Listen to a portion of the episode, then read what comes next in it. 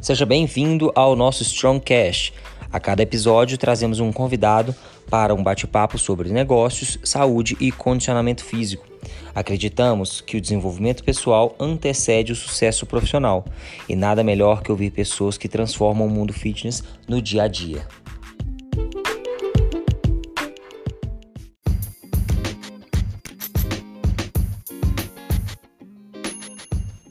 No episódio de hoje vamos bater um papo com Tata Rebani, sócia de três academias em São Paulo e como atleta conquistou diversos títulos. Espero que gostem deste bate-papo. No episódio de hoje estamos com Tata Rebani, monstra do CrossFit. Já disputou quatro vezes regional, duas vezes sancionado do PCC, três vezes pódio do TCB, duas vezes campeã do Monster Elite, sócio de três academias em São Paulo e como coach também já coleciona títulos com seus atletas. Que honra ter você aqui, Tata. Seja bem-vinda. Muito obrigado, seu Pedro. Estou adorando participar desse podcast com você. Tomara que tenha sirva aí, sirva aí para bastante. Não, com certeza, vai inspirar. A sua história inspira muita gente. É, vou começar contando. É, a gente sempre fala dos, dos histórico esportivo, esporte que praticou, e antes do CrossFit também você foi lutador profissional de boxe, né? Então, conta um pouquinho de que você praticou antes de chegar no CrossFit. Sim, é, eu na realidade sou a filha caçula de uma casa que tinha quatro irmãos mais velhos, né? Então, a gente sempre fez muita atividade e minha mãe também sempre foi viciada em academia e para a gente gastar energia e não derrubar a casa, ela sempre incentivou a gente a treinar, né? Uhum. Daí eu descobri o boxe quando eu era muito pequenininha. Meu avô também, eu não cheguei a conhecer, mas meu avô me mãe conta também que era pugilista. E foi uma coisa assim que eu tinha facilidade natural para fazer. Daí eu comecei uhum. a treinar numa academia em São Paulo, que tinha também um treinamento diferenciado, que era o treinamento funcional, e me profissionalizei no boxe, fiquei durante alguns anos aí treinando boxe.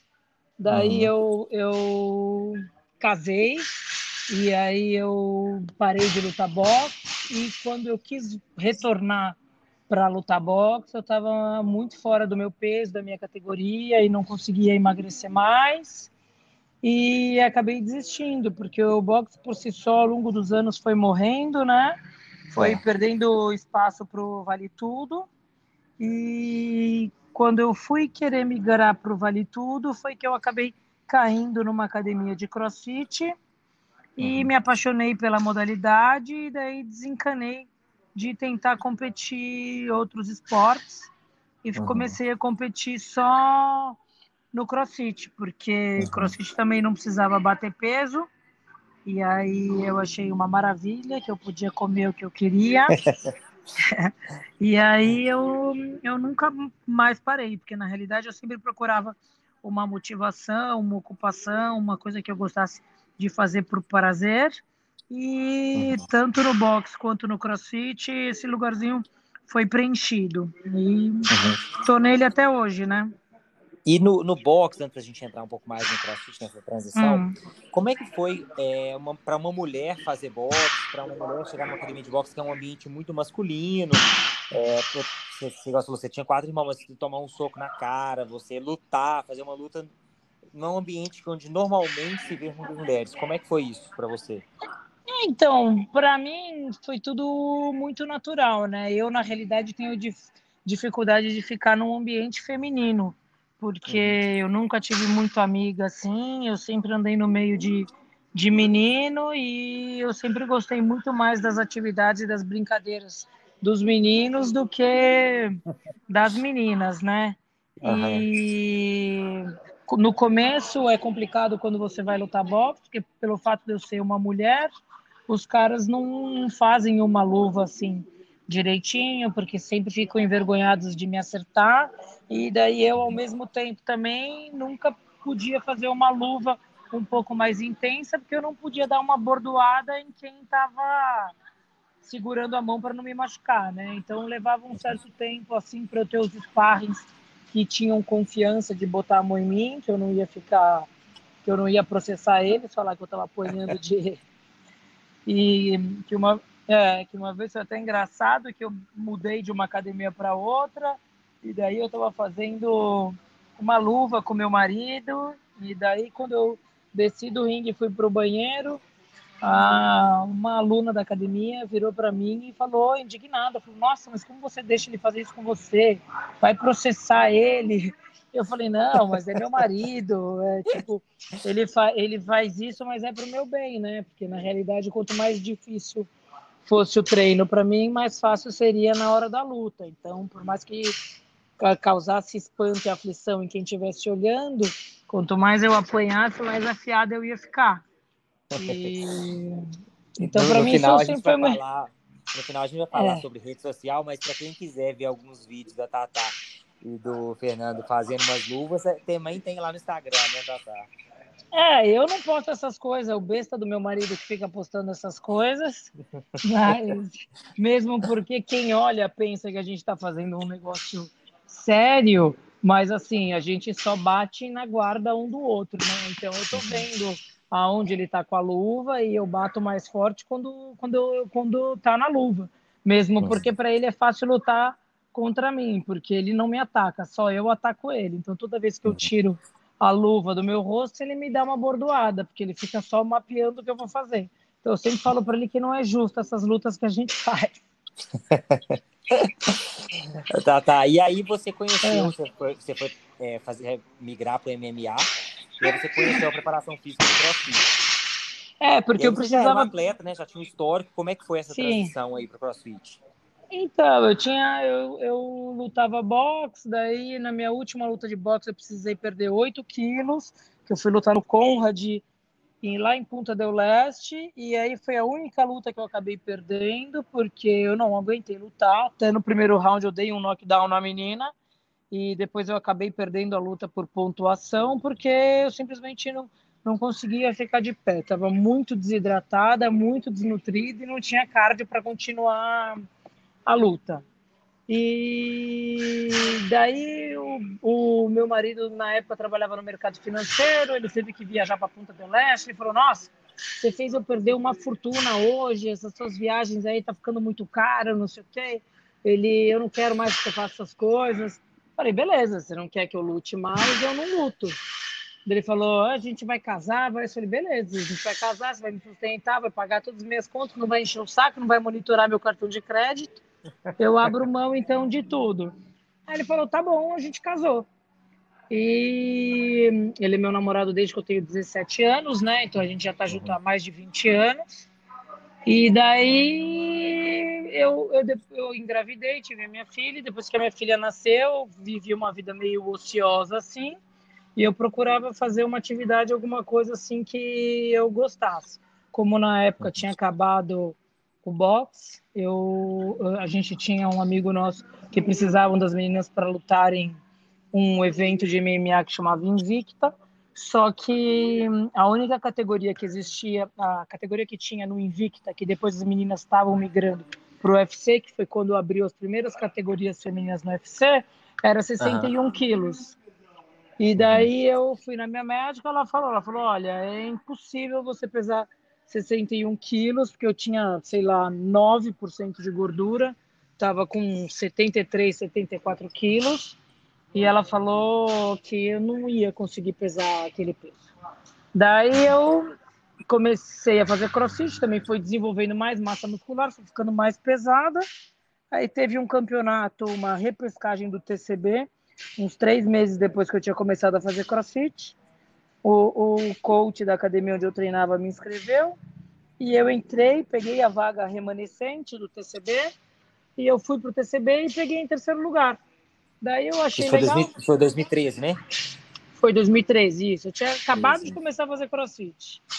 Daí eu gostei e falei, ah, quer saber? Nem vou mais lutar vale tudo nem nada, porque para eu lutar vale tudo eu tinha que aprender a lutar jiu-jitsu e eu realmente não gosto de jiu-jitsu, porque eu não gosto de botar kimono, não gosto das pessoas perto de mim. Mas para você lutar vale tudo, você tem que ter um jiu-jitsu muito afiado. E era uma coisa que era muito difícil para eu, eu ir treinar e aprender a fazer, porque eu realmente não gostava de fazer. Daí eu acabei ficando no CrossFit e as coisas foram acontecendo e aí eu fui sentindo da necessidade de montar um espaço só para mim, que eu tivesse o treinamento que eu achasse que fosse condizente, porque uhum. todas as academias que eu sempre treinei, eu sempre fiz o meu treino separado do, do treino da galera, e isso sempre gerava um pouco de problema, assim, né? E uhum. daí eu acabei montando meu espaço e deu super certo. Uhum. E você, logo assim, três meses você já foi para o TCB, que é o campeonato mais, os campeonatos mais importantes aí nacionais. Você já pegou pódio, então você já, pô, é um esporte que eu posso praticar em alto, em alto nível. É, é, é porque é na realidade. Assim, participando ah. desses campeonatos que foram marcantes, né? Vamos falar aí também Monstar, Regional, BCC. Hum. Mas como é que foi assim, já participar de um campeonato grande, pegar hum. pódio e depois falar, pô, eu quero, eu quero seguir aqui, quero ir disputando esses campeonatos, gostei. E aí foi caminhando com disso e profissionalizando, assim, no sentido de ir treinando mais focado, né? É, eu, na realidade, quando eu comecei a competir crossfit, nem acreditava que aquilo dali estava acontecendo, porque para mim parecia uma gincana da escola. Não parecia coisa de adulto, de gente séria, sabe? É, e... 2013 era outra realidade também. Né? É, né? e aí eu me vi numa situação, falei, porra, que legal, montam todo esse campeonato, esses pesos tudo coloridinho, tocam música e você fica tenso e você entra lá para performar, para fazer um negócio que você nem sabe antes do campeonato o que vai ser que você vai ter que fazer. E eu falei, eu falei, pô, as pessoas gostam de assistir isso. Eu nem acreditava que aquilo ali estava acontecendo, como até hoje não acredito que meu, que alguém inventou essa parada e que deu super certo, e que teve uma super aceitação e que hoje em dia dá para eu viver disso, porque isso na minha cabeça seria uma um sonho mesmo, sabe? Porque uhum. eu sempre treinei desde pequenininha, é, mas assim, eu sempre fiz muito esporte, muita preparação física, mas eu não fazia nada específico direcionado para um esporte até eu começar a lutar boxe. Então, assim, eu ia para academia, eu corria muito na esteira, eu fazia muito agachamento, eu fazia muito supino, eu fazia aula de aeróbica, eu fazia aula de step, mas assim, como é que você mesurava as minhas capacidades? Não tinha como, né? Então, você uhum. só tinha a referência da pessoa se ela fosse um bom tenista, um bom jogador de basquete, uma boa nadadora. E eu, na realidade, fazia tudo bem, tudo, eu fazia tudo, um pouquinho de cada coisa bem, mas não era a nível profissional de absolutamente nada.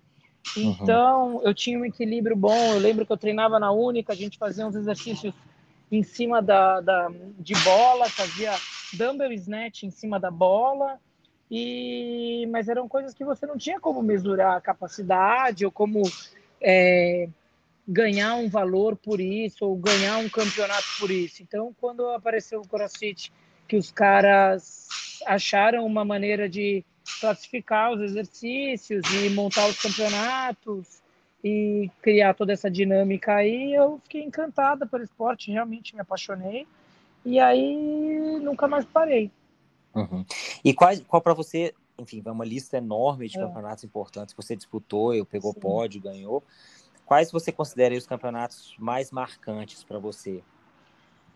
Olha, com certeza absoluta eram os regionais. Os regionais eram uhum. os campeonatos mais legais que tinham, porque você já competia contra as gringas e elas estão há muitos anos na nossa frente.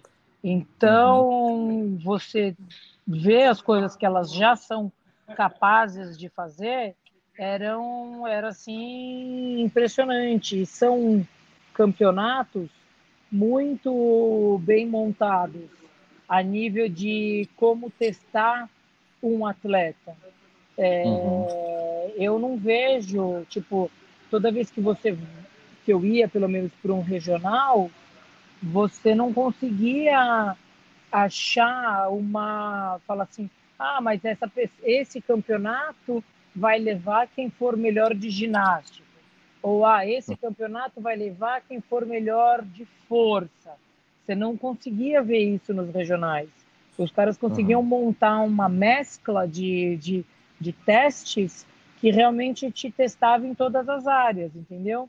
E uhum. quando você compete em campeonatos aqui no, no Brasil, você não consegue testar isso é, tão bem quanto os campeonatos que os caras montam lá fora. Uma porque eles têm muito mais experiência e outra que aqui no Brasil a gente ainda tem muita, muita, muita deficiência, né? Muito, muito buraco. Então uhum. é mais complicado.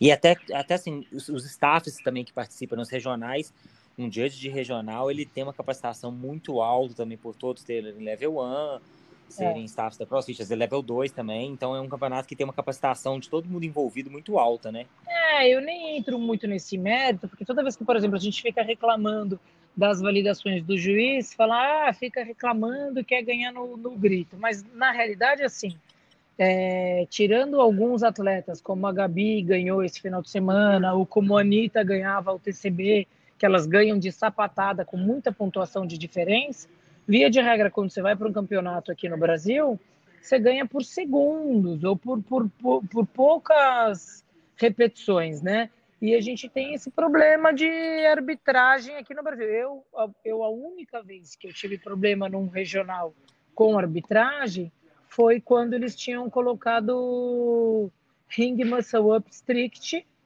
que eu fui a primeira bateria do primeiro regional e eles ainda não tinham é, meio que chegado num acordo de qual seria o padrão, padrão né? tolerável. E aí foi a única vez, em todos os regionais que eu já fui, foi a única vez que eu tive problema. O que não acontece quando a gente está em campeonato no Brasil, né? Todos os TCBs sempre deram problema e assim, com as provas gravadas de tipo de você poder mostrar para a pessoa e falar não, olha, tipo, eu fui prejudicado, já tive várias vezes de eu ter que entrar na arena e a minha coleguinha que está na frente poder subir e descer no front squat numa velocidade assim super rápida e eu ter que esperar a minha juíza me dar o ok para eu poder descer de novo. Uhum. Então, isso, isso acontece aqui no, no, no Brasil e é, é, é, complicado, mas eu acredito assim. É, como no último TCB que eu fui, ou em qualquer um dos campeonatos, eu já sei como é que é. Eu estou indo porque eu quero ir. Então não adianta eu reclamar depois, entendeu? A gente já sabe uhum. como funciona. Então até as minhas crianças aqui da academia, a gente assim já sabe como funciona. A gente acabou de vir num campeonato do, do Warm Up TCB. É, eu fiz uma prova contra a Luizinha, eu recebi um monte de mensagem, de um monte de gente falando que o pé da Luizinha não estava passando da linha dos handstands. Eu, na minha cabeça, estou assim, pô, fez o movimento, esticou o braço, tá feito, ponto final. Ele é muito mais rápido do que eu, ponto final, entendeu? E, uhum. Mas não, daí no outro final de semana foi o Henrique competir eles desclassificaram a prova do Henrique porque falou que o Henrique não estava estendendo o corpo no front squat, quando na realidade ele estava fazendo um movimento super rápido. Ele agachou e subiu super rápido e não ia mudar em absolutamente nada o milésimo de segundo. Aí desclassificaram ele e aí você pega o padrão de movimento do outro atleta, também não esticava nenhum terra e ninguém reclama. E toda vez isso acontece com a Black Chip. Por exemplo, a Gabi nesse último campeonato agora do TCB, foi fazer a última prova contra a Luizinha, a prova do handstand. Para mim, a Gabriela ganhou tranquilamente na frente de todo mundo. Eles telefonaram e falaram que não, que eles foram rever a prova da Luísa e que ela tinha feito X movimentos a mais. Eu não consegui achar isso, entendeu? Uhum. Então, uhum. assim, sempre vai acontecendo umas coisas é, contra os atletas da Black Sheep, que eu já nem reclamo mais, porque senão falam que a gente é chorão, tanto que eu nem reclamei nada da Gabriela, falei, deixa para lá, ponto final. Porque para mim, um atleta, quando ele é soberano, ele tem que ganhar de sapatada, como ela ganhou. Não tem que ficar reclamando de, de rapzinha. Mas uhum. todos os campeonatos no Brasil dão problema. Mesmo o BCC que a gente foi o ano passado em time é isso que eu ia perguntar agora, é. né? O BCC, então. ele veio, para quem está ouvindo, né, um evento sancionado da CrossFit, eles, esses eventos sancionados vieram substituindo os regionais. Sim. É, o que, que, você achou? Você disputou já um BCC individual, que foi super bem, e Sim. disputou um por equipe também, que chegou até na final lá com, com a, ah, então, o que, o que Como eu... é que você achou essa substituição? Você achou que foi uma boa, não gostou? O que, que você não, tem para falar aí eu, eu, eu gostei, eu achei muito bom, mas, mas é o que eu tô falando. É, o problema é, de fato, a arbitragem, porque esse campeonato do, do BCC teve vários, por exemplo, regionais que eu não peguei melhor em classificação, porque eu realmente não tinha capacidade e as meninas eram muito melhores do que eu. No BCC, por exemplo, do ano passado, não foi isso que aconteceu. A gente, assim, foi muito prejudicado pela arbitragem. Se você olhar a nossa prova do Squatsnet, que foi super rápida, que demorou 2 minutos e 30, e você contar quantos Squatsnets a mais a nossa equipe fez e comparar com a equipe vencedora, que foi a equipe da Invictus, você dá risada. A equipe da Invictus teve vários squats nets que a menina pisou para fora da linha e eles não invalidaram o squats net delas. Então, tipo, vamos supor que tinham 20 movimentos para ser feito no total. Eles fizeram 20 cravados, a gente teve que fazer 20% a mais, e com os movimentos todos perfeitos. Então, por exemplo, na prova do thruster com com o do terra com o burp pulando a barra. Eles falaram para a gente que a gente tinha que subir o terra todo mundo junto. Você via o vídeo das outras equipes fazendo isso, cada uma batia a anilha de um lado da, da coisa, e eles não davam no rap. Eu tomei Nossa. dois no rap no, no, no Meteoro, que não devia ter nem 30 quilos, que eu jogo em pé aquilo.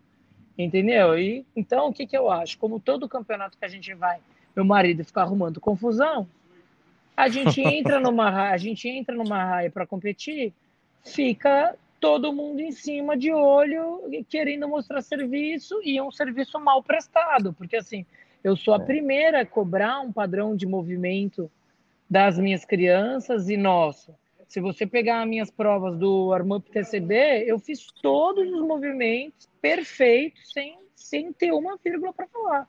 Fiz os handstands, tudo certinho, tudo jeito. Só que eles sempre dão um jeito de dar, de dar uma prejudicada. E aí, em campeonato, acaba, você prejudica um pouquinho numa prova, prejudica um pouquinho noutra prova, prejudica outro um pouquinho noutra prova, tira a gente do pódio. Esse BCC desse ano era para a gente ter pegado o pódio. Eu não fiquei triste e não fiquei chateada porque eu vi que a gente não pegou pódio porque a gente foi mal arbitrado porque eu fico chateada quando a gente não pega pódio porque a gente está ruim mesmo. Então eu falei para eles, falei, crianças, a gente está ótimo, a gente está voando, faltou um pouco de sincronismo e a gente não pegou pódio porque a gente foi mal arbitrado. Porque se você olhar, se você olhar prova por prova, a gente tem tudo filmado, inclusive eles também. É assim, ridículo de você ver, né? Mas faz parte, faz parte, uhum.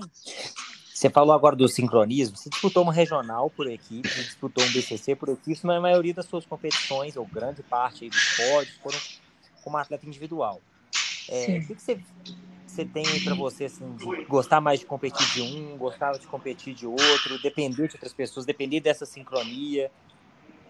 É, assim, eu gosto das duas coisas, só que eu, eu tenho um, um temperamento um pouco difícil. Então, assim, ou a pessoa me convence de que eu estou errada, ou ela vai ter que fazer do meu jeito. Então, eu só consigo participar de um time que ou o cara me, me eu confio cegamente, ele me prova que ele tem razão e eu vou seguir as estratégias dele, ou eles vão ter que me, me obedecer, entendeu?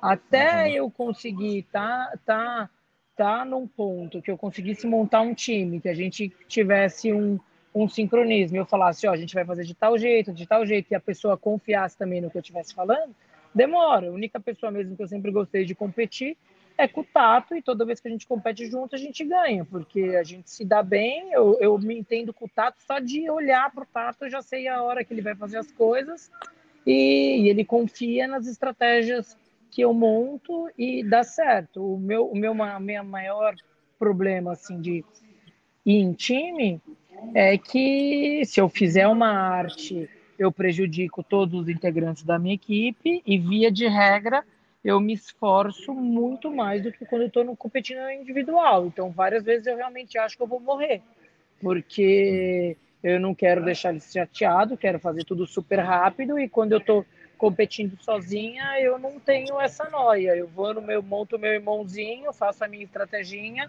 e eu vou fazer o que eu programei. Então eu já sei exatamente quando terminar a prova o tempo que eu vou ter terminado. Tá tudo calculado. Então essa é a diferença para mim de competir em time e de competir individual. Uhum. E você trouxe um ponto excelente que eu ia conversar também, que é sobre as estratégias de você competir no individual. É, você já entrou assim, já teve prova que você entrou até com papelzinho, sempre dividindo muito bem. Você também aquece muito tempo antes. Nas competições a gente vê assim, você aquecendo uma hora antes, já se preparando, Sim. já entrando. Como é que é tanto esse trabalho mental, essa preparação para poder entrar na arena e fazer exatamente o que está programado? E como é esse programado? É, é através de, de, testes no box, é através de se conhecer? Conta um pouquinho. É, eu, eu, eu conheço muito as minhas capacidades e os meus treinos, assim, são sempre muito repetitivos. Eu tenho X movimentos que eu tenho que fazer semanalmente. E uhum. então, quando sai uma prova, eu já sei exatamente quantos minutos eu vou levar para fazer aquela prova.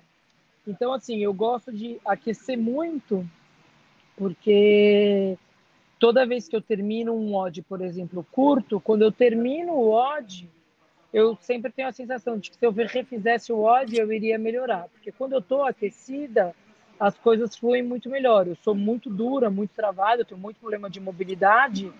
Então, para as coisas entrarem bem, os movimentos entrarem bem, eu realmente tenho que estar bem aquecido. Eu tenho brinco, eu falo que o coração tem que estar falando com o pulmão.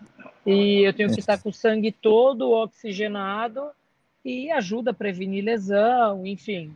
Eu não gosto é, de ficar. Aliás, uma das coisas que mais me irrita em campeonato é que eles mandam a gente aquecer e depois enfia a gente lá no curralzinho e, e deixa a gente 10 minutos lá esperando para entrar na próxima prova e você fica 10 minutos esfriando, e isso, para mim, me prejudica demais, porque eu rodo bem e treino bem quando eu já estou muito aquecida, porque daí eu já não estou mais estressada, minha respiração já está cadenciada, todos os meus tendões já estão flexíveis e o risco de eu ter uma lesão é infinitamente menor do que se eu não tivesse com, com, com o meu sangue todo oxigenado.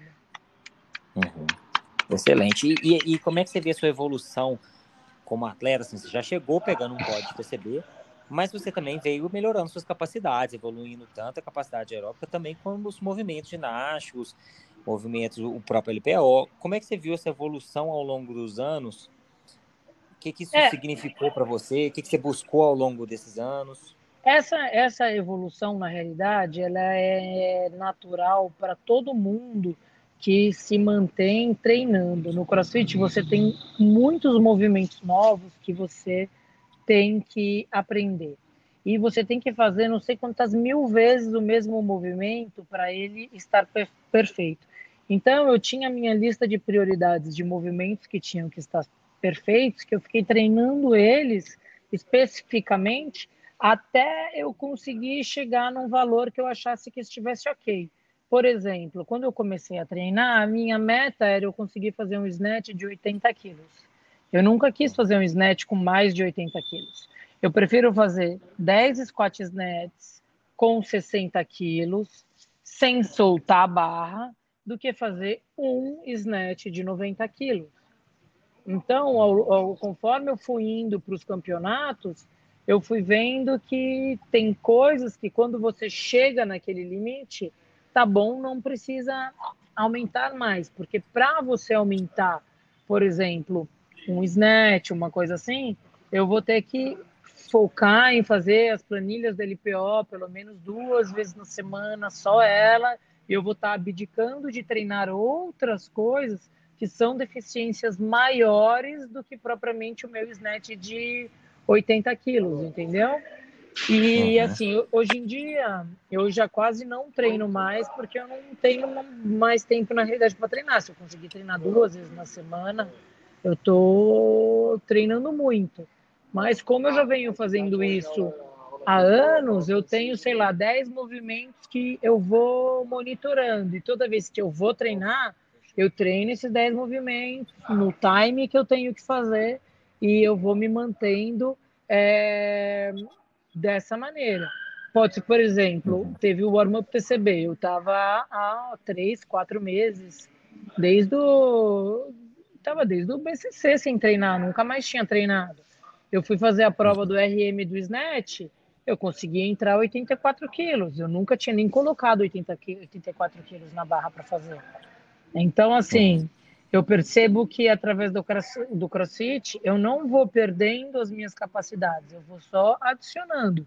O que tem me prejudicado ao longo dos anos é que eu fui ficando muito sem vergonha e comecei a comer muita porcaria e fui ficando muito gorducha, até porque eu treino bem menos do que eu treinava. E aí, como eu vou ficando muito pesada, os ginásticos estão piores do que o que era, porque quando eu fazia muscle up, eu soltava um emon.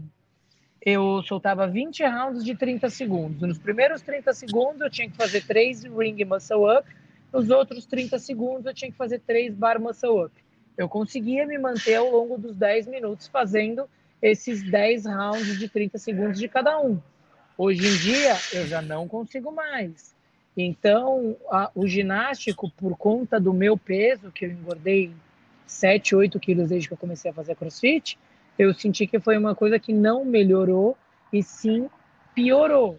Mas fora isso, é assim, um ano você faz 20 handstands push-up, no outro ano você vai conseguir fazer 21, no outro ano você vai conseguir fazer 22, e é até por isso que a gente que já está no elite adulto vai ter sempre uma grande dificuldade, vai sempre ser impossível para a gente ter um destaque nos games. Qualquer brasileiro, qualquer latino-americano que aparecer agora para ir lá para os games vai pegar em último, porque eles estão já há 10 anos na nossa frente. Só as nossas crianças, só os nossos teens que estão vindo por aí, que vão ter a chance de brigar de igual com os americanos, que é a mesma coisa que acontece no jiu-jitsu. No jiu-jitsu só tinha campeão brasileiro, levou não sei quantos anos para aparecer alguém aí para ganhar dos brasileiros e via de regra, acho que 99% de todos os campeões mundiais que tem são brasileiros. Então é, é, o que demanda muito no CrossFit é lastro de treino, não tem o que se fazer. Uhum.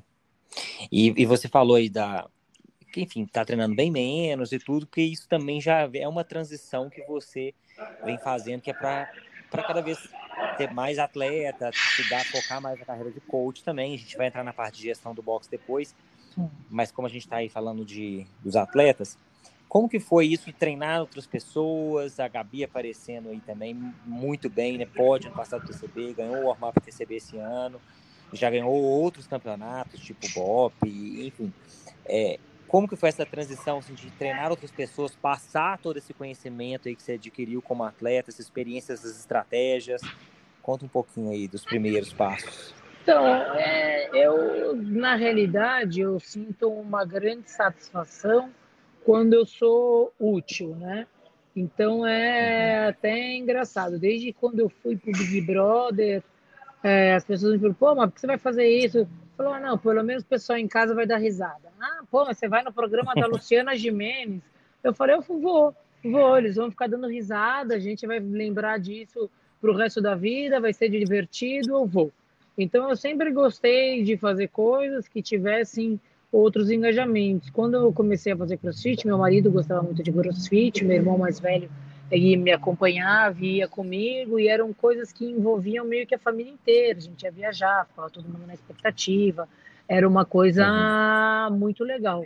Nos últimos anos, assim, quando eu vou competir, é, já virou mais uma carreira solo, né? Tipo, já não uhum. tem mais muito isso. E acabou que eu acabo sendo muito mais útil na vida deles, entendeu? Porque uhum. de fato eles são muito inexperientes e eu sei da diferença que faz ter uma pessoa ali do lado de fora montando estratégia, passando calma e segurança num momento de tanto estresse. Porque quando você está na, na arena, 30 segundos passam em 3 segundos e você tem uma descarga de adrenalina muito grande, você quer monitorar quem está na linha do lado, você quer lembrar do tempo que você tem que fazer, de quantas repetições você fez, são muitas coisas que passam pela sua cabeça.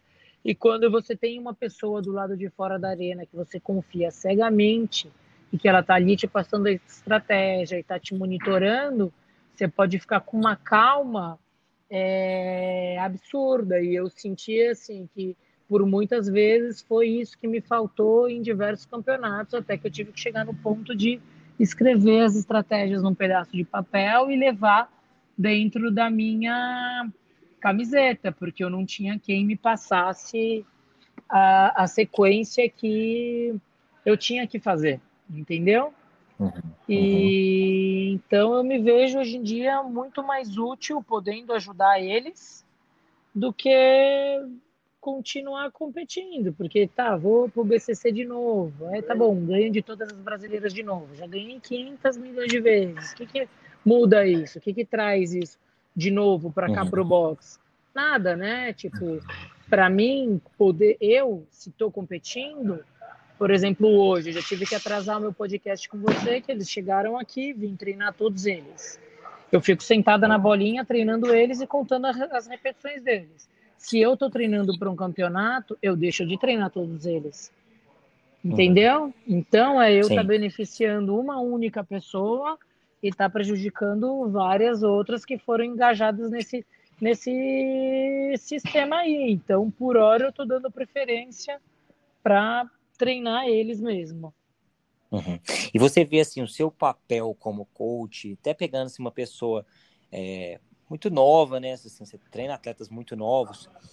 Você, você se vê como mais, assim, seu papel mais importante seria assim, passar um treino, pode, pode ser mais uma opção, tá? Mas assim, passar um treino de qualidade, um treino assim, pô, eu, eu já testei isso em mim, deu certo, eu vou passar esse treino. Você passar é, assim, dicas de, de, de, de, como a pessoa tem que se comportar, de vida, de, de, de atleta, de foco, de controlar a alimentação, de controlar sono, de controlar. Eh, Cara, eu acho. Etc. Então. Ou uh, estratégias. É, você falou é, que é o que muito fica também. Eu acho que é tudo junto. Porque, uhum. assim, eu acredito que o indivíduo, assim, ele é um todo. E eu sou absurdamente mandona e controladora se eu convivo com uma pessoa e eu vejo que ela vai por um caminho que eu não acho correto, eu não convivo com aquela pessoa. Por exemplo, na minha casa não entra pessoa que fuma. Se a pessoa fuma, ela não entra na minha casa, eu não convivo, eu não tenho nenhum amigo que fume. Eu simplesmente não sou amiga de quem fuma. Ponto final. Eu tenho, uhum. fui ao longo dos anos eu fui desenvolvendo uns bugzinhos de véia e as minhas crianças, para eles aprenderem a lidar comigo, eles, pelo menos na minha frente, têm que seguirem a cartilha das coisas, que eu quero que eles durmam oito horas, eu não gosto que eles escutem determinadas músicas, eu mando a programação neurolinguística que eles têm que fazer à noite, eu peço para eles rezarem, eu tento falar muito de, de Deus, de Jesus, das coisas para eles eu explico uhum. para eles o que eu acredito que seja um bom posicionamento, uma boa coisa para eles passarem para os outros. Eu explico que o universo são vários vasinhos e você sai plantando várias sementinhas, o que eles querem que cresça e, e, e permaneça na vida de todos eles, que sem esforço não tem merecimento. Todas, todas essas, todas essas coisas, eu acredito que é o trabalho do coach, porque eu acho assim não tem como uma pessoa estar fazendo tudo errado, levando uma vida desregrada, é, se aliando com uma frequência negativa e chegar num campeonato ter sucesso. Uhum. Entendeu? Então, assim, uhum. eu quero que eles sejam viciados em estar no pódio, em receber admiração, em poderem fazer alguma coisa pela capacidade deles. Eu não quero que eles sejam viciados em comprar. Eles falem, não, uhum. eu quero ter o, mais, o maior carrão, o tênis mais irado. Eu não quero que eles sejam viciados nisso. Eu quero que eles sejam sejam viciados em, em colher resultados de capacidades que só eles têm e eles conseguiram desenvolver através de dons que Deus deu para eles, entendeu? Uhum. Então existe todo um, um, que é na realidade a minha filosofia de vida. Então assim, eu tenho algumas crianças que são adotadas que eu praticamente passei por meu pro meu nome e que eu cuido de tudo deles, até do dente, até se eles secaram o pé e não estão com frieira e estão cheirosinhos e estão lavando a roupa direitinho.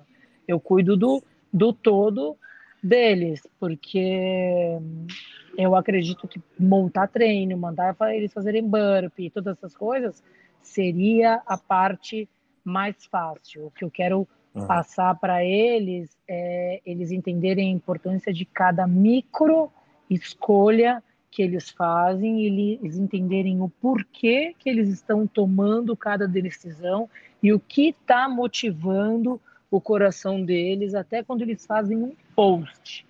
Fala, meu, eu estou fazendo esse post por quê? Porque eu quero fazer os outros terem inveja de mim, porque eu quero incentivar, porque eu estou inseguro e estou querendo me aparecer. Qual é o motivo? Não que seja errado.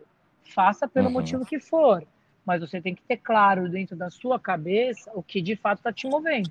Várias coisas, várias vezes eu faço uma coisa que eu sei que eu estou fazendo que vai irritar e vai provocar alguém. E eu estou fazendo de propósito, é exatamente isso que eu quero. Entendeu? Uhum. Então, eu vou trabalhando isso com eles, além da parte de treinamento, de todas essas coisas. E aqui, é engraçado porque eu vejo tipo muitos técnicos, muitos treinadores falam ah, e a pirâmide do, do, do atleta, do não sei o que, é a alimentação. E na realidade aqui é uma das últimas coisas que a gente olha, porque eu falo para eles que a molécula do carboidrato do Big Mac, a molécula do carboidrato da batata doce é a mesma molécula, só que elas estão desbalanceadas. Uma tem mais fibra, a outra tem menos fibra, e assim por diante, mas que a molécula do carboidrato das duas são iguais. Então, é, a gente, a gente libera eles aqui para, por exemplo, terminou um mod muito casca grossa, eu tomo uma coca e dou coca para eles. Porque para mim coca é a coisa que mais repõe eletrolito e levanta defunto. Entendeu? Então a gente tem uma, umas coisas que a gente faz aqui dentro da Black Sheep que seria assim absurdamente uhum. condenáveis em outros lugares, mas que uhum. a, a, nossa premissa aqui não é tanto só parte de alimentação, levanta peso e treinamento.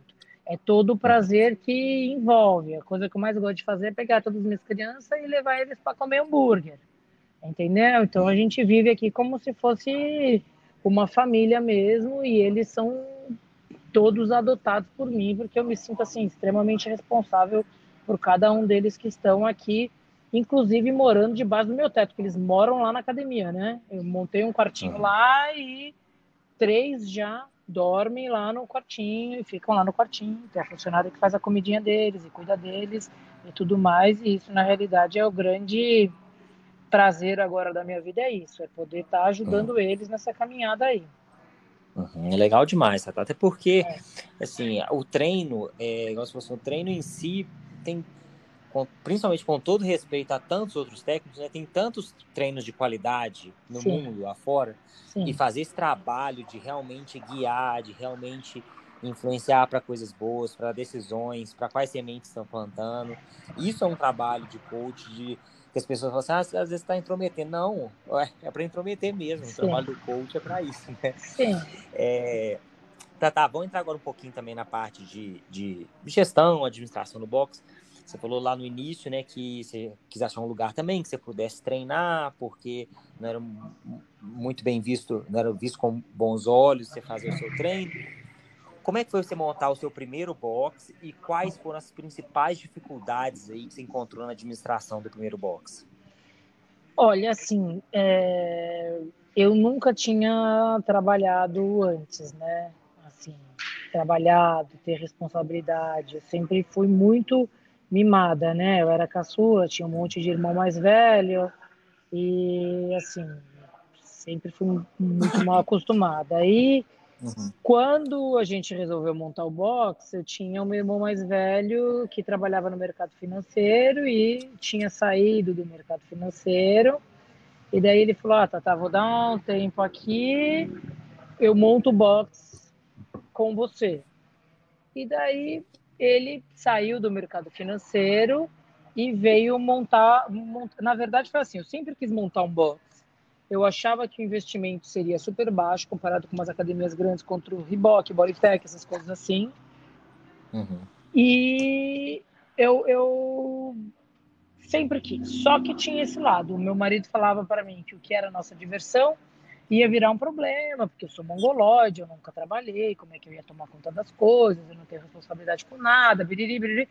Ficava fazendo na minha cabeça e daí tudo que eu via acabava que morria e não tocava para frente. Daí a minha uhum. vizinha também tinha tido os filhos dela, ela falou: Meu, vi que crossfit está em ascensão, não sei o quê. Pô, queria montar um negócio, vamos montar um box de crossfit comigo? Daí eu virei para ela e falei assim: falei, Pô, Dani, eu acho que com você o meu marido vai deixar, porque você é advogada, séria, já trabalhou, né? Tem um monte de responsabilidade aí. Talvez com você o meu marido deixe. Nesse, nesse mesmo inteirinho aí, o, o, come, a gente começou a procurar as coisas, tudo, daí eu falei com o meu irmão, meu irmão falou, tá bom, Tatá, eu vou te ajudar a montar, me ajudar a fazer a relação dos materiais, o que precisava, de estudar para passar no level 1, porque eu, por exemplo, nunca nem fiz level 1, não tenho level 1, não tenho nada dessas coisas. Eu falava, meu, precisa ter level 1, precisa ter essas coisas, isso aqui, meu, eu sou burra, como é que eu vou estudar para passar nesse negócio? E aí fui pedir para o meu irmão, meu irmão aceitou. Aí meu irmão fez o curso do level 1, passou, a gente conseguiu é, pegar o um nome, montar, enfim. Deu dois, três meses que a academia estava pronta, ele sofreu um acidente, morreu, e eu me uhum. vi sozinha lá no box, porque a minha outra sócia, ela tinha dois filhos pequenos e ela não tinha quem olhasse as crianças, acabava que ela não tinha a menor condição de ficar lá no box. E como meu irmão tinha acabado de morrer também, eu fiquei muito triste com tudo que aconteceu. Eu acabei morando dentro do box e acabei ocupando o meu tempo procurando várias coisas para eu fazer. E devagarzinho eu fui aprendendo a fazer tudo e hoje sou eu que faço 100% das coisas do box, tanto a contabilidade quanto monto os treinos, a, compra de material, eu que resolvo o problema de advogado, enfim, eu que faço 100% das coisas das três academias sou eu que faço. E eu lembro que uma vez eu estava angustiada, eu conversando com a minha mãe, eu falei: "Poxa, mãe, mas a Dani falou para mim que ela ia me ajudar com tanta coisa e tô eu aqui com um monte de problema". E minha mãe virou para mim e falou assim: "Filha, ela não é sua melhor amiga? Então, se ela não existisse, você não ia ter que fazer as coisas de qualquer maneira sozinha?". Eu falei: "Sim, mãe, mas isso era função dela, ela falou: "Então aprende. Vai aprender" vai aprender que ainda vai ser uma coisa boa para você, você vai ficar mais inteligente, mais esperto. E foi isso que eu fiz. Desde então, você vê, teve o problema do Covid. Eu passei três meses lá na praia, comprei um curso pela internet, aprendi a fazer marketing digital, aprendi a fazer as artes da, da, das academias. Agora, quando vai fazer um post no Instagram, eu posto bonitinho, vira e mexe, eu escrevo tudo errado, porque eu escrevo tudo errado, aí alguém me manda uma mensagem falando, pô, você fez a arte, tá errado, não sei o quê, mas pelo menos agora a arte já tá bonitinha, entendeu?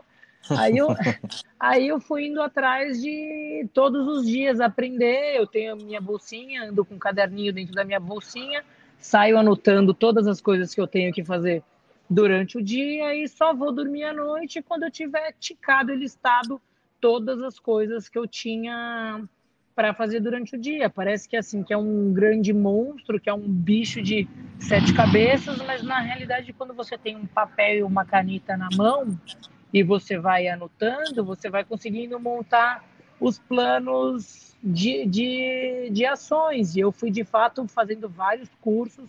O YouTube, assim, salvou minha vida, porque eu vou digitando as coisas no YouTube e eu vou aprendendo tudo, 100% do que eu quero fazer, até como eu tenho que fazer a manutenção da minha geladeira. Eu entro lá no YouTube, eu olho, eu aprendo e eu me especializo naquilo. E eu acho assim que quanto mais trabalho eu tenho, mais oportunidade eu vou ter de estar aqui me evoluindo, porque descansar, vou descansar o dia que eu morrer, eu vou deitar os dois olhinhos e vou dormir. Então agora eu é, Agora eu quero produzir, porque eu falo que tudo que não cresce está morrendo. Então eu tenho que uhum. crescer, tenho que expandir, tenho que fazer coisas que tragam luz para o mundo, que para mim é através da atividade física. Uhum. Legal demais, tá? Tá. E você, quando você fala assim, pensa em expandir, seja tanto, tanto expandir negócios, né? Você tinha uma academia, depois duas, agora você tem três. Sim. Tinha um atleta, dois, aí vários. E aí sim você vai aumentando, igual você vai prosperando e crescendo. Sim. Mas também chega uma hora que o nosso tempo é finito. Você sim. pensa em, em, passar, assim, você tem sócio nas academias, você pensa assim, ah, vou passar tarefas, eu vou terceirizar essa parte. Você pensa já num plano de crescimento em terceirização, passar coisas para outras pessoas, seja para os sócios ou seja para funcionários, ou você pretende é, continuar com essas coisas, continuar, é, falou, fazendo tudo?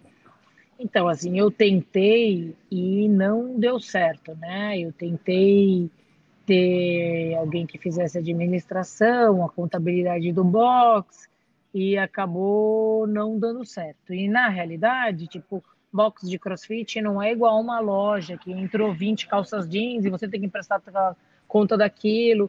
É uma operação muito mais fácil. Então, o que, que eu fiz na realidade? Eu, eu rezo muito e acredito que Deus manda as pessoas capacitadas para ajudar a gente. Então, Deus mandou um anjo aqui para minha academia, que é um aluno, que ele é um, um fera em informática, tudo, e eu pedi para ele fazer o aplicativo da Black Sheep. E nesse aplicativo da Black Sheep foi feito e montado da maneira que eu me identifico. Então, por exemplo, para eu me achar nas coisas, precisa tudo estar tá coloridinho. Então, na primeira uhum. página, eu pedi para ele, falei: "Olha, príncipe, eu quero que na primeira página os planos que tiverem para vencer no próximo mês fiquem em amarelo. Os planos que já venceram fiquem em vermelho os planos que estão para você ficam em verde. Então, eu, eu, a gente, ele, ele fez um aplicativo para eu conseguir administrar as três academias, que é um único aplicativo.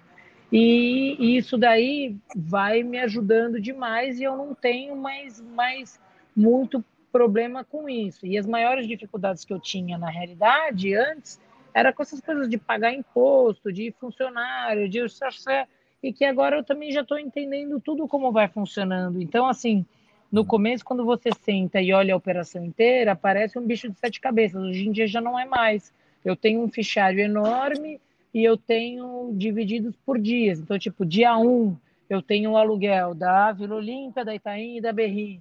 Dia 5, tenho a água da Itaim, da Vila Olímpia e da Berrine. Dia 15, eu tenho a Vivo, da Itaim, da Vila Olímpia e da Berrine entendeu? Uhum. Então eu uhum. fui montando de uma maneira assim tranquila e agora eu já peguei muita muita malandragem em como montar o box.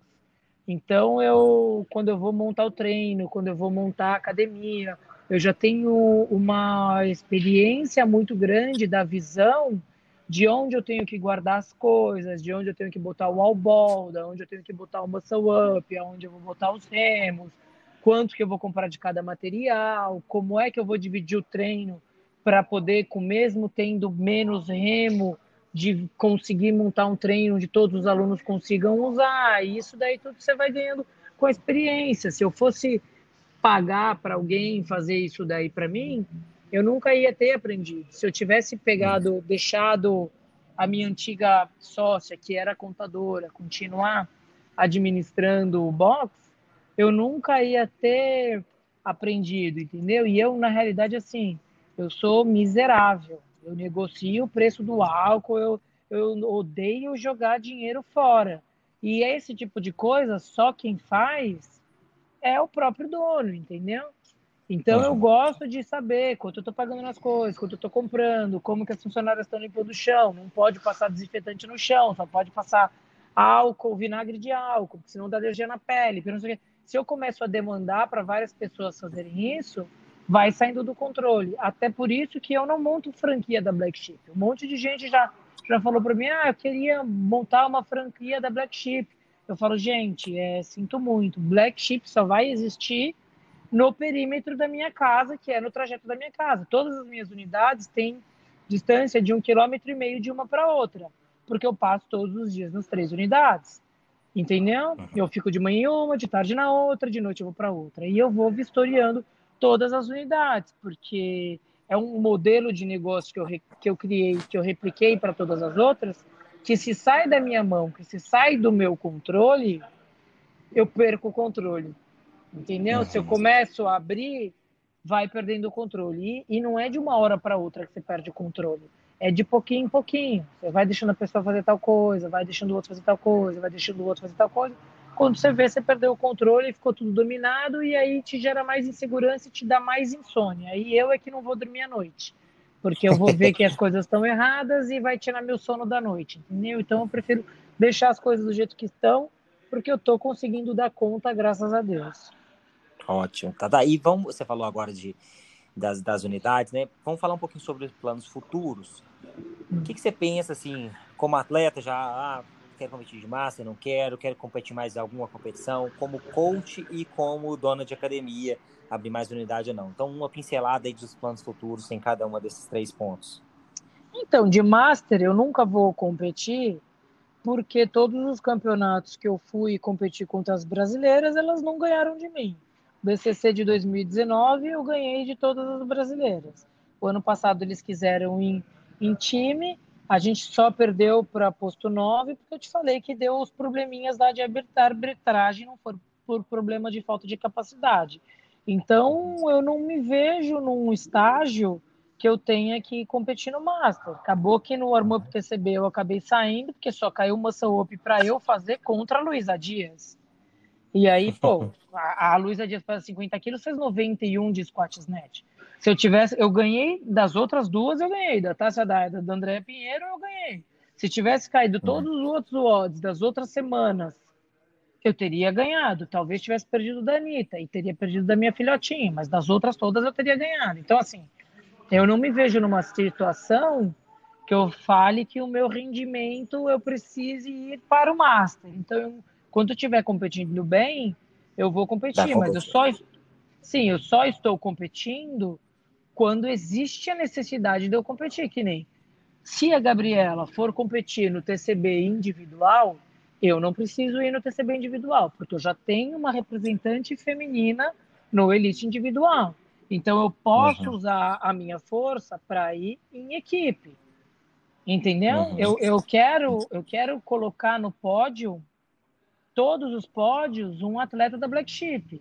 Eu não preciso botar dois no mesmo no mesmo no mesmo pódio. Fora que se eu for competir contra a filhota, eu não vou conseguir ajudar ela, porque provavelmente eu vou estar competindo do lado dela.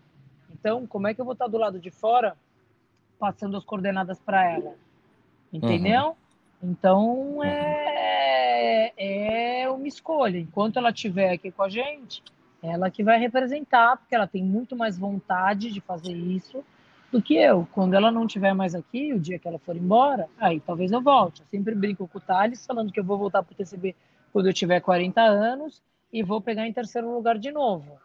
E aí, e é, e é de, de verdade isso que eu acredito. As pessoas falam, ah, tô velho, tô isso, tô aquilo. Eu honestamente não sinto isso. Aliás, eu acho que a pessoa, quanto mais velha, vai ficando vai tendo muito mais vantagem, porque para mim crossfit é lastro de treino e você só ganha resistência ao longo dos anos. Você pode pegar todas essas meninas novas, elas são muito boas de potência, muito boas de explosão e não tem resistência nenhuma. Vocês jogam elas para fazer um triple tree, elas morrem no meio do caminho. Já as velhinhas não. Então, uhum. assim, é, tem muito do, da, da ocasião, do, do momento, né? Então, uhum. não, não posso te dizer. E com relação a montar box, sim, eu quero montar um box a cada dois anos até o dia de eu morrer. Se eu morrer daqui a seis anos, eu vou ter mais três boxes. Se eu morrer daqui a 60 anos, eu vou montar mais 30 boxes. Porque a cada dois anos eu vou montar um box novo. É que veio essa, essa pandemia aí do Covid, esse trem aí, e deu uma bagunçada aqui no, no nosso orçamento, né? Mas uhum. eu já ia estar vendo de montar a quarta academia.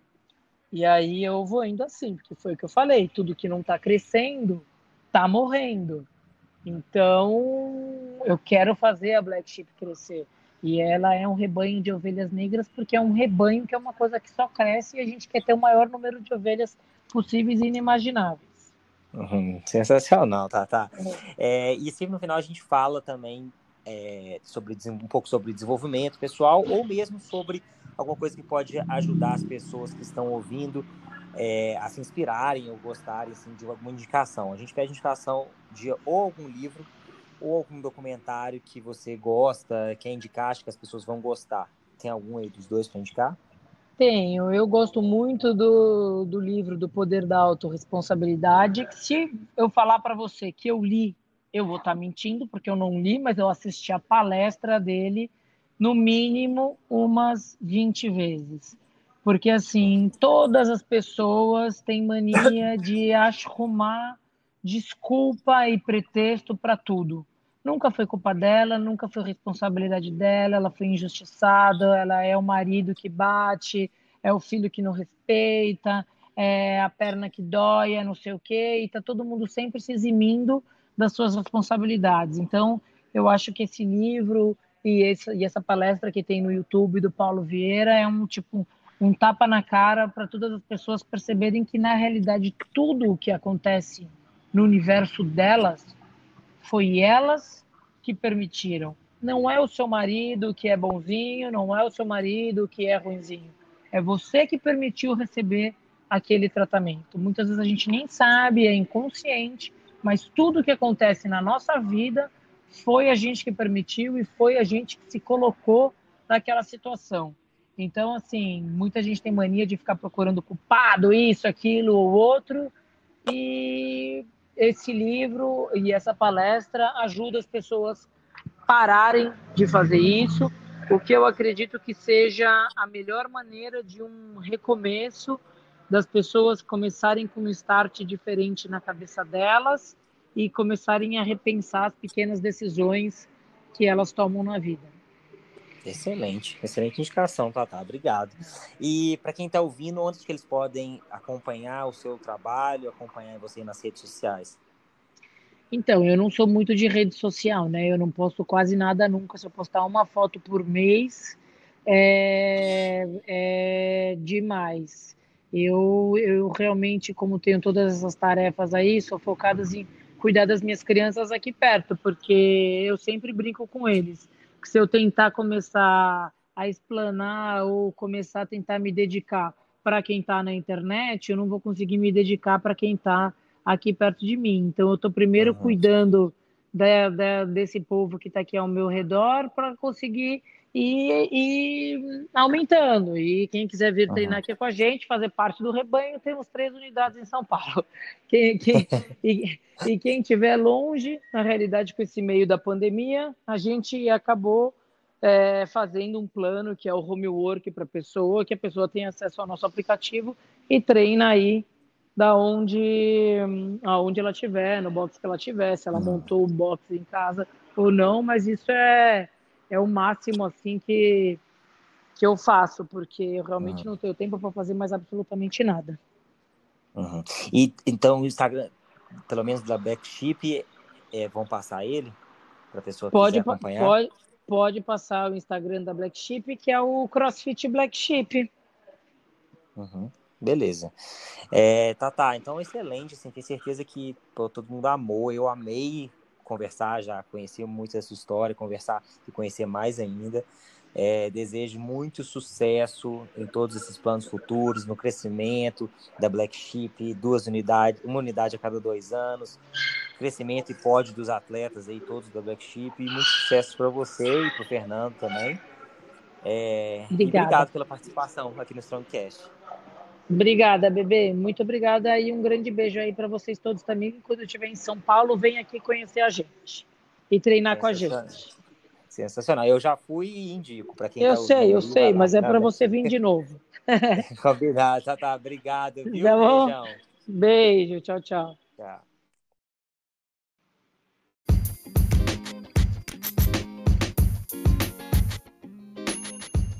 Espero que tenham gostado desse bate-papo. Para acompanhar o trabalho de Tata Rebani, basta seguir em suas redes sociais Tata Rebani no Instagram ou de sua academia CrossFit Black Sheep.